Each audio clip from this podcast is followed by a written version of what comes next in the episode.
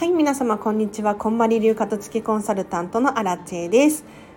早速ですが今日もレター返しをしていこうと思います。今日はですね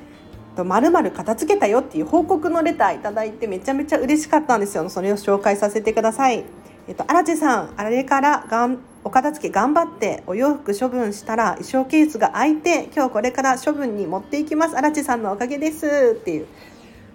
感謝のレターが届きました。ありがとうございます。めちゃめちゃ嬉しい。これが一番嬉しいな。はいちょっと匿名なのでねお名前が誰かわからないんですけれど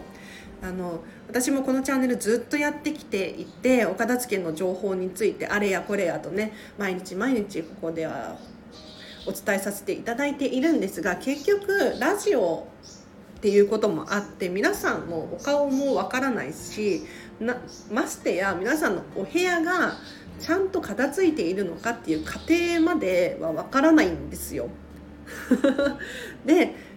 そんな中こうやってね今日は頑張ってお洋服片付けて衣装ケースが開いたんですとかって言われるとめちゃめちゃ嬉しいじゃないですか。もうこの調子で本当に頑張ってほしいなと思います。これ2月3日のレターなんですけれどももう今頃お部屋すっきりしちゃってるんじゃないかな。どうなんでしょうか。でお片付けあるあるなんですけれど本当にお片付けをしたら収納ごと必要なくなったっていう声がめちゃめちゃ多いんですよ。要するに引き出しが1個開いちゃったとか1個どころか例えばタンスが丸々開いたとか本当にあるんです。でそれが起こるとどうなるかっていうとじゃあこれタンスも手放そうかなとかそうそう。でそれ家具を手放すと本当に一番お部屋がすっきりするカテゴリーなのでここに挑戦できるってめちゃめちゃすごいことなんですよ。だからこう衣装ケースが空いたからじゃあ別のものを入れようっていうのも OK だと思うしなんならもう衣装ケースごと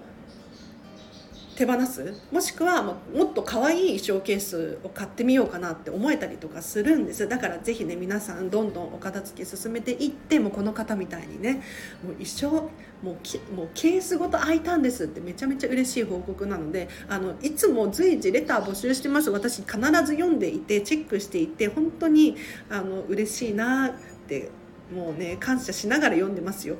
だからもう本当に伝えてほしい。でここで私に伝えることによってよりやる気になるんです。あの人って自分の頭の中だけで考えてるとなかなか行動できなかったりしません？私ももうそんなのしょっちゅうなんですけれど例えばこのスタンド FM でじゃあ今日はこれから資料を作ります。もう本当に資料を作らなきゃいけないんだけれど 資料を作りますとかって宣言をさせていただくとやっぱりできるんですよ。本当に。だからこそぜひ皆さん